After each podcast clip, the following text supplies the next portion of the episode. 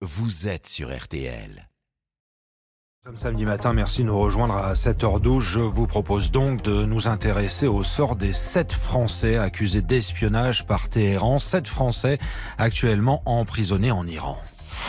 RTL événement. Ils sont touristes, professeurs, syndicalistes, chercheurs, considérés comme des otages d'État par la diplomatie du Quai d'Orsay, au cœur de négociations internationales qui les dépassent. Leur famille organise donc aujourd'hui un rassemblement de soutien.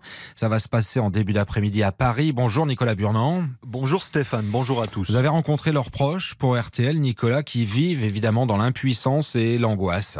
Oui, depuis des mois, euh, Caroline Filan reçoit parfois des nouvelles de son frère Bernard, un franco-irlandais âgé de 64 ans. Il est incarcéré à la prison de Marshad dans l'est de l'Iran, connu pour ses exécutions d'opposants. Il est dans une cellule avec environ 16 personnes. Il n'y a pas de table, il n'y a pas de chaise. Ils n'ont pas de vitres sur les fenêtres, donc il fait moins 6. Euh, ils ont 45 minutes par jour pour sortir de leur cellule. C'est des conditions très, très, très dures. Bernard Filan est consultant pour un tour opérateur local. Il organise des circuits pour les touristes européens. En octobre 2022, il a été euh, interpellé par des policiers à la sortie d'une mosquée. Les autorités iraniennes l'accusent d'avoir pris en photo des membres des services de sécurité. C'est un innocent. Il n'a pas été jugé. Des accusations euh, assez ridicules euh, que Bernard nie. Euh, il adore l'Iran. Il a toujours euh, vendu euh, l'Iran en tant qu'une destination magnifique. Alors Bernard a un problème cardiaque et également un problème osseux. Perdu du poids ce mois-ci, bien sûr.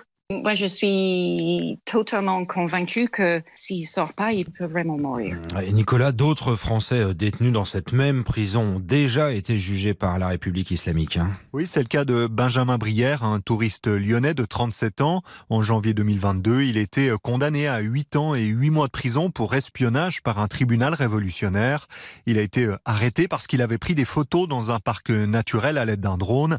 Sa sœur, Blandine, parle d'un procès expéditif sans preuve ni témoin et d'une détention totalement arbitraire. Tout dépend des gardes sur place, euh, des chefs des gardes sur place. euh, Il a été mis à l'isolement deux fois, deux mois, dont un sans voir la lumière du jour, où il avait les yeux bandés, etc.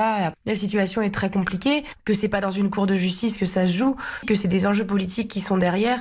Et tout ça, ça nous dépasse, ça dépasse Benjamin. On est, on est victime de tout ça et, et on attend désespérément de les voir revenir. En décembre dernier, dans une lettre adressée au président Emmanuel Macron, les familles ont demandé à l'exécutif de revoir sa stratégie de négociation, car ils jugent que jusque-là, elle n'a apporté aucun résultat. Oui, ce qu'il faut bien comprendre, Nicolas, c'est que ces Français sont, euh, selon leur soutien, une monnaie d'échange pour les régimes des, des mollahs. Absolument, ces Français, comme d'autres ressortissants européens, sont utilisés comme levier pour obtenir gain de cause sur certains dossiers avec l'Occident, explique Jean-François Bayard.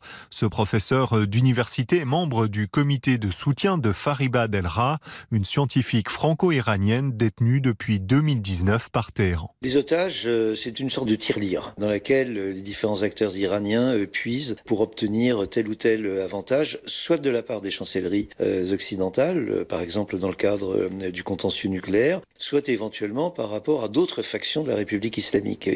Dans le cas de Fariba Adelra, euh, nous ne savons pas exactement ce que veulent les Iraniens, si tant est d'ailleurs qu'ils le savent eux-mêmes.